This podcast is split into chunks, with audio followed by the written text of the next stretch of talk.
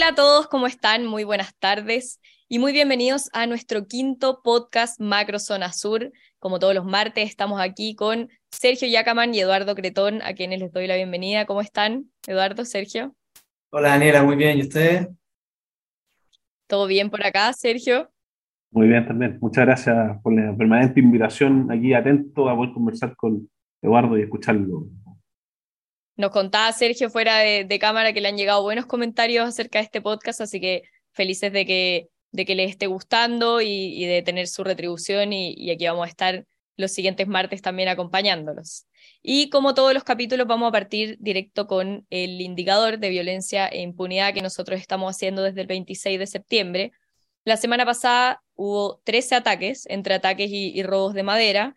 Em, dejaron nueve víctimas y muchos más por, por cortes de ruta que no es imposible de determinar, nueve detenidos, diez formalizados y varios bienes afectados. Pero un punto importante es que seis de los trece hechos de violencia se los adjudicó la CAM, la coordinadora Arauco Mayeco, cuyo líder es Héctor Yaitul, que está detenido y haciendo una huelga de hambre eh, líquida, a la vez que su hijo Pelentaro Yaitul, que está detenido junto a otros cuatro comuneros mapuche.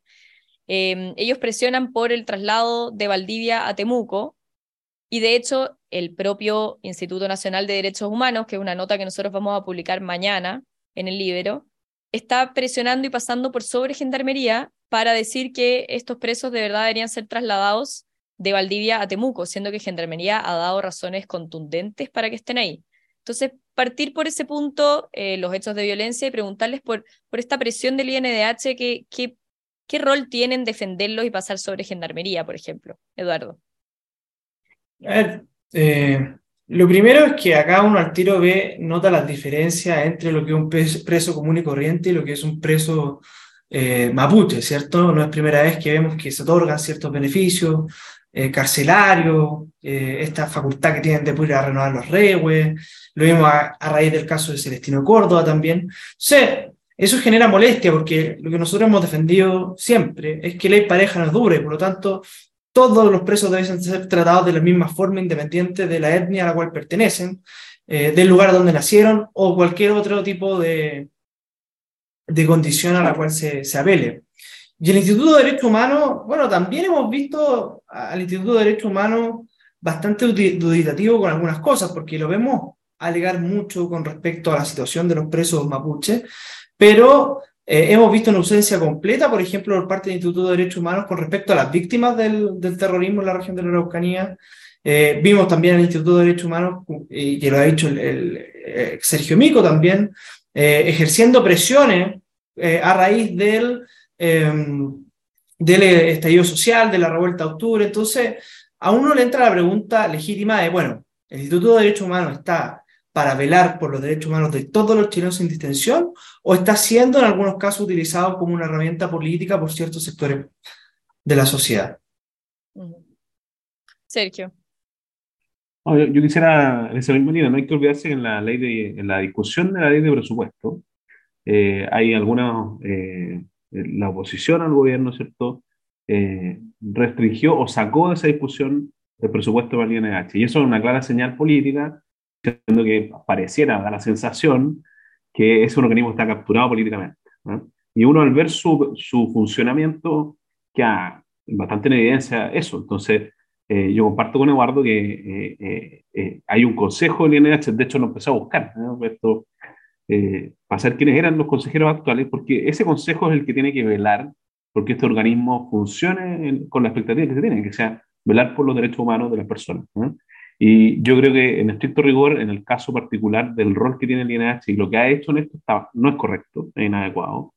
Los presos, eh, distinta, indistintamente de su etnia de origen, son presos porque cometieron delitos eh, y en este caso cometieron actos de terrorismo.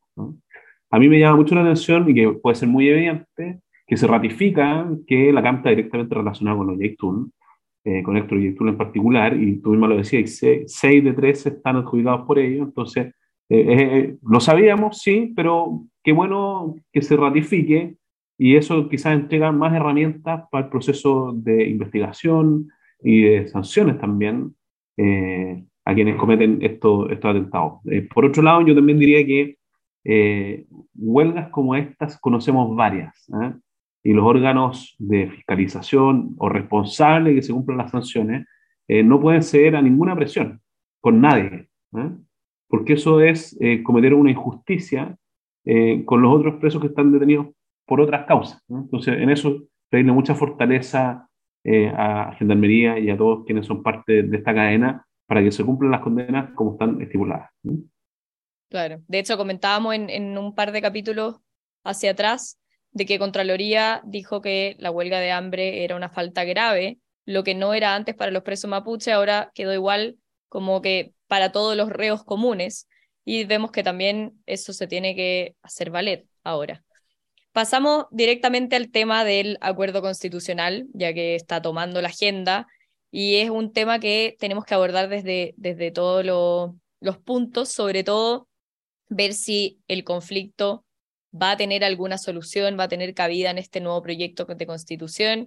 Y para eso, qué mejor que tenemos a un ex convencional de la Araucanía.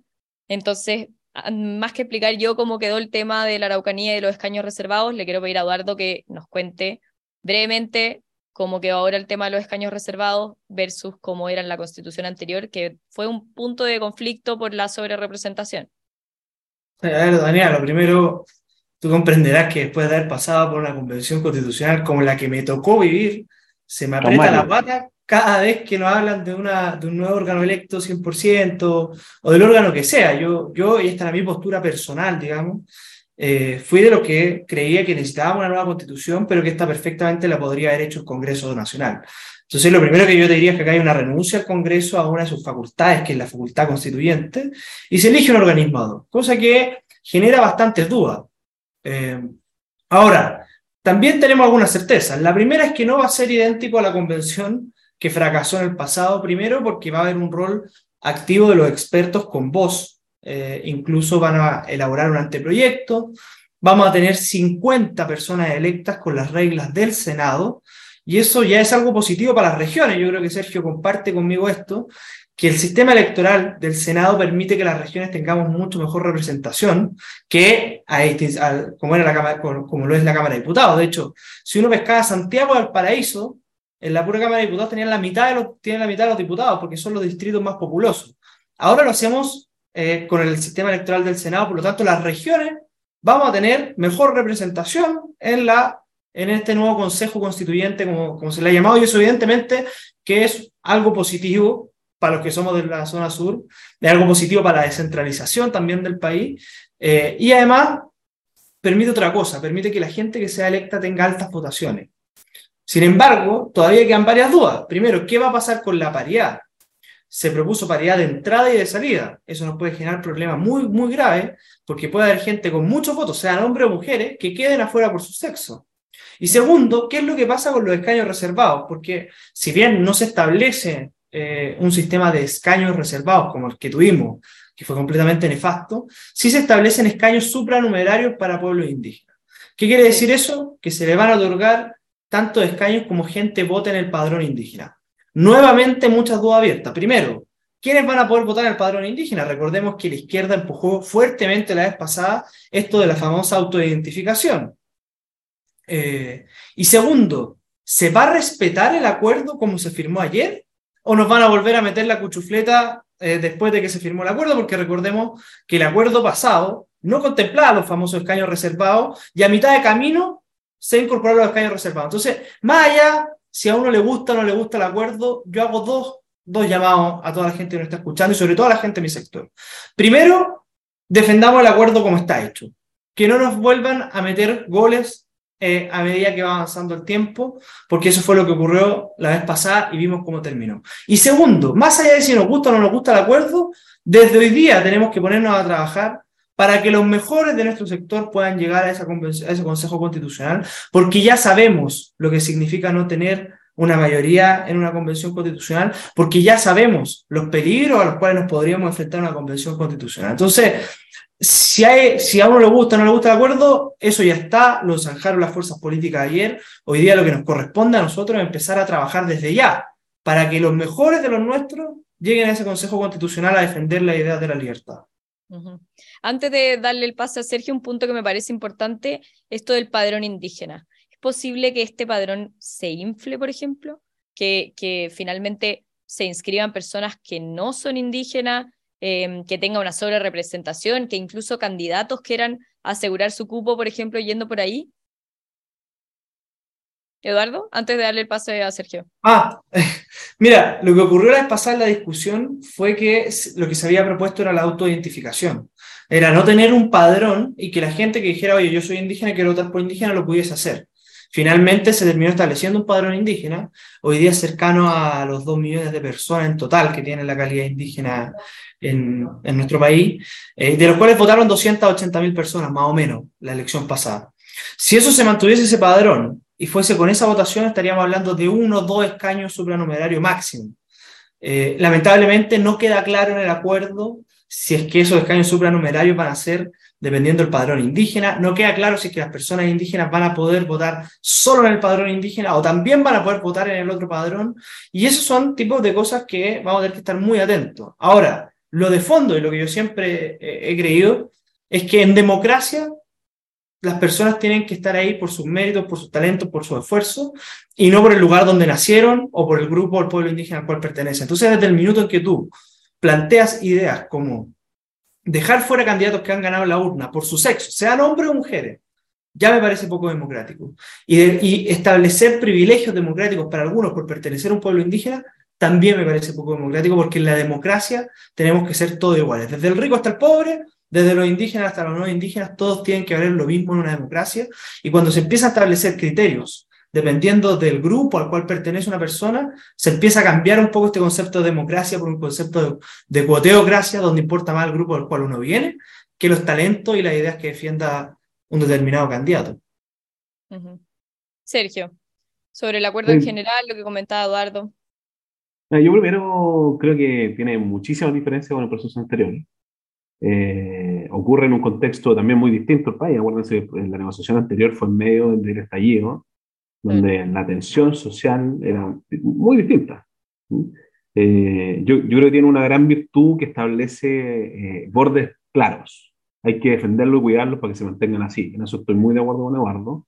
Creo que eso es, es, muy virtuoso desde ese punto de vista creo que la, representación de la región, lamentablemente, lo que decía Eduardo es imperfecto, pero entiendo el comentario, porque en Biobío, cuando Biobío se divide entre Biobío y Ñuble, los quienes participaron de esa decisión en el Parlamento no encontraron nada más eh, eficiente e inteligente que de los cinco senadores que tiene la región del Biobío, dos se asignan a la región de Ñuble y Biobío queda con tres teniendo tanta más población como Araucanía y Maule, tenemos menor representación en el Senado, por lo tanto vamos a tener menor representación en, eh, la Convención Constitucional que, se que va a vivir ahora el proceso. Entonces, eh, ese es un error que hay que corregir. ¿no?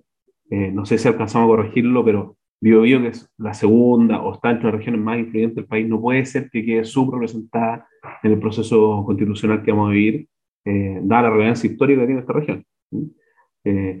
Yo, yo, primero, entonces, decir que me parece que, que, es un acuerdo que tiene buenos bordes, eso hay que cuidarlo. Estoy muy de acuerdo con, con Eduardo. Segundo, nosotros vamos a quedar subrepresentados como región, pero más allá de lo, lo propio de BioBio, creo que es importante que se viva un proceso democrático que se cuide. Yo lo que entiendo de lo supranumerario es que va a ser de acuerdo a la cantidad de personas que voten, pero eso ya tiene una restricción, Eduardo, que en el fondo un porcentaje de la población ya es de origen indígena, por lo tanto puede tener un tope máximo. O sea, ya no van a poder ser 50 ni 17 como fueron antes, sino que van a ser uno o dos. Creo que está entre el 11 y el 20%, dependiendo del territorio.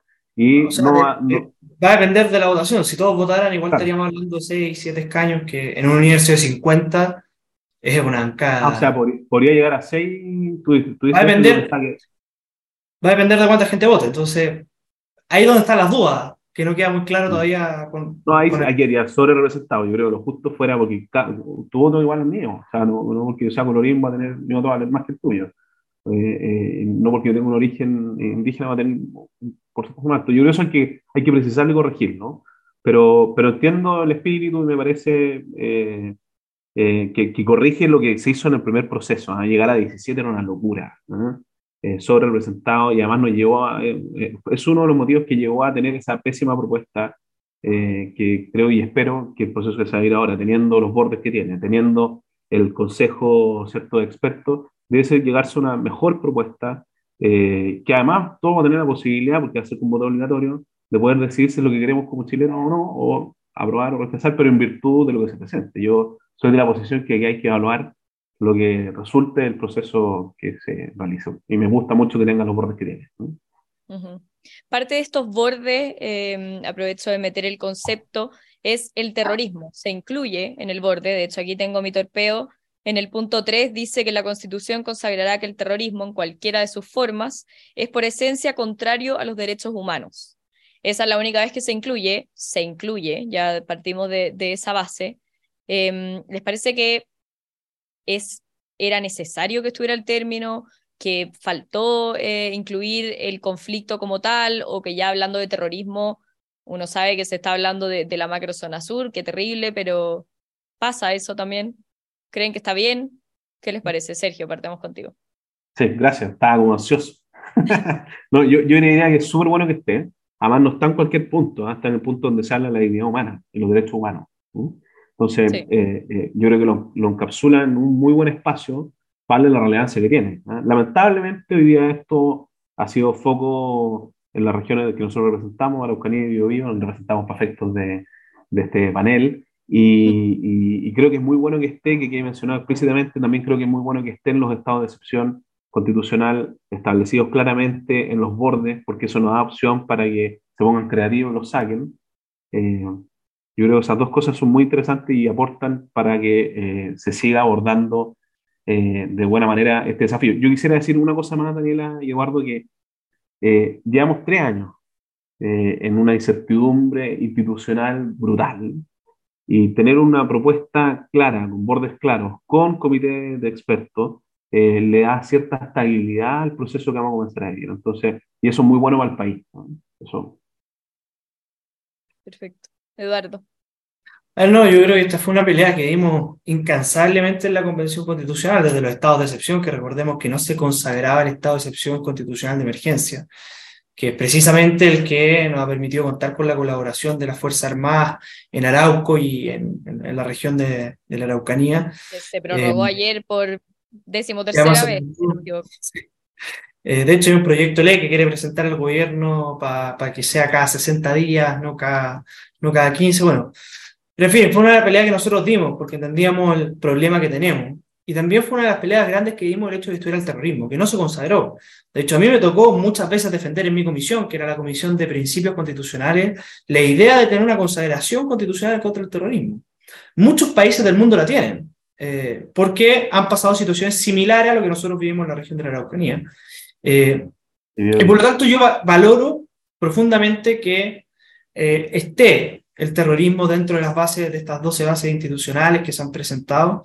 Creo que es una eh, victoria cultural para todos aquellos que, siempre lo he dicho, venimos denunciando el terrorismo en la región de la Araucanía desde hace décadas y que hace 7, 8 años atrás éramos tildados de extremistas y de un montón de otras cosas más. Hoy día tenemos una pequeña victoria cultural porque mm. esto está dentro de las bases del acuerdo y por lo tanto no es cuestionado por ninguno de los movimientos eh, que ha firmado. Incluso el mismo presidente dijo que en la región de la Araucanía habían actos de, carácter terrorista y por lo tanto desde ese punto de vista hemos ido construyendo una amplia legitimidad social en contra de aquellos como Héctor Yaitul, como la CAM, que han decidido utilizar la vía armada para poner sus demandas sobre la mesa. Ahora, la constitución vigente también tiene una consagración en contra del terrorismo.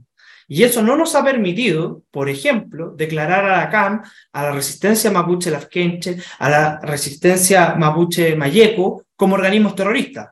Por lo tanto, es insuficiente. Eh, no basta simplemente que haya una consagración contra el terrorismo a nivel constitucional, sino que esa consagración tiene que ser lo suficientemente robusta como para que estos grupos eh, terroristas quepan dentro de esa calificación eh, y poder perseguirlos con toda la fuerza del Estado. Porque lo contrario, eh, y es lo mismo que nosotros dijimos muchas veces en el proceso constituyente, que algo esté en la Constitución no soluciona los problemas con una varita mágica. Tiene que ser una consideración robusta y que entendamos de manera transversal que a los grupos que se busca perseguir y que quepan dentro de esa, de esa calificación de terroristas son precisamente aquellos grupos que llevan sembrando el pánico y el terror en la región de la Araucanía durante décadas. Un último punto muy breve porque ya pasamos los 20 minutos, pero la plurinacionalidad, ¿tiene que quedar fuera? Yo entiendo que dentro de las bases eh, se señala que Chile es una única nación, por lo tanto creo que no tendría cabida eh, la idea de plurinacionalidad, que además fue una de las principales causales del rechazo a la propuesta de constitución. Ahora, eh, de ahí a que se respeten las bases, digamos, cualquier cosa puede pasar y este es el riesgo que se corre en un proceso. Yo lo que veo es que hay sectores del mundo mapuche, del activismo mapuche, eh, Pedro Cayuqueo y todos los intelectuales en general, la misma Elisa Roncón, los, intelectuales del mundo mapuche, siguen con la tesis de la plurinacionalidad. No la han abandonado. Fueron derrotados en la urna, pero su horizonte político sigue intacto y por lo tanto yo tendría mucho cuidado con la idea de plurinacionalidad y sobre todo yo esperaría que no volvamos a ver nunca más gente de nuestro sector defendiendo la idea de plurinacionalidad. Recordemos lo que nos pasaba, que decían, ¿saben qué? El problema no es la plurinacionalidad, el problema son los alcances de la misma. Y eso ya es una derrota política tremenda. Yo espero que entendamos que Chile es, una, es un país y un Estado intercultural donde todos somos parte de, Chile, donde todos somos chilenos, pero que hay distintas formas, distintas culturas de ver la vida y que no están aisladas unas de otras. Eh, uno aprende mucho de la cultura mapuche cuando le toca convivir con la cultura mapuche, así como hoy día hay mapuches que también han adoptado formas culturales por ejemplo, en materia de religión, eh, lo comentamos eh, hace un par de semanas, la mayoría de los mapuches son evangélicos. Entonces, yo tendría cuidado, si bien eh, por las bases creo que no hay cabida para la plurinacionalidad, la amenaza sigue latente y eso es algo que hay que tenerlo muy, muy claro al, minuto de ir a la urna a votar si es que nos toca eventualmente en este nuevo proceso. Sergio, un último comentario sobre eso. No, yo, yo, creo que fue muy categórico el triunfo y claramente fue una de las cosas que movilizó a las personas. Yo estuve en varias conversaciones con gente de distintos lugares y el tema de la plurinacionalidad era un tema que generaba mucha incertidumbre, mucho malestar. Eh, ¿Por qué un trato diferente? Entonces, yo creo que eso no, no, hay, no hay mucho margen para que logre más allá que haya intelectuales o personas que estén eh, bien por ello, que sigan fieles a sus principios y sus ideas, pero yo creo que la democracia triunfó y varios par de nuevos. Entonces, eh, hay que trabajar en una propuesta constitucional que sea respuesta a lo que Chile quiere hacer en los próximos 30 años. Y, la gente demostró categóricamente el 4 de septiembre que eh, el sentido común pareciera ser más común de lo que creíamos y el voto fue muy notable y eso se va a volver a repetir. Entonces, la expectativa es que, teniendo los bordes que tiene, eh, la propuesta de, constitución sea una propuesta que se haga cargo del Chile los próximos años. Bien, Sergio Yacaman, Eduardo Cretón, muchísimas gracias. Gracias a todos quienes nos están viendo, especialmente a la Red Libero, como siempre, les agradezco a ellos.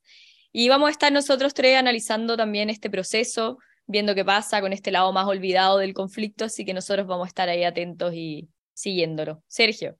No, no, yo creo que es muy importante para el próximo programa que conversemos sobre el tema de la elección del fiscal nacional. En los próximos días el gobierno entiendo que tiene que presentar, y también una prueba perfecta de, de, la, de la gobernabilidad. Me acuerdo que hace poco presentó un candidato, se cayó, ahora se logra el acuerdo. Yo creo que hay que estar muy atento y leer harto para que en la próxima conversa abordemos ese tema bien de fondo. Bien, Eso. lo vamos a tener presente. Muchas gracias y nos vemos el próximo martes en un nuevo podcast Macro Zona Sur. Chao, nos vemos. El Libero, la realidad como no la habías visto.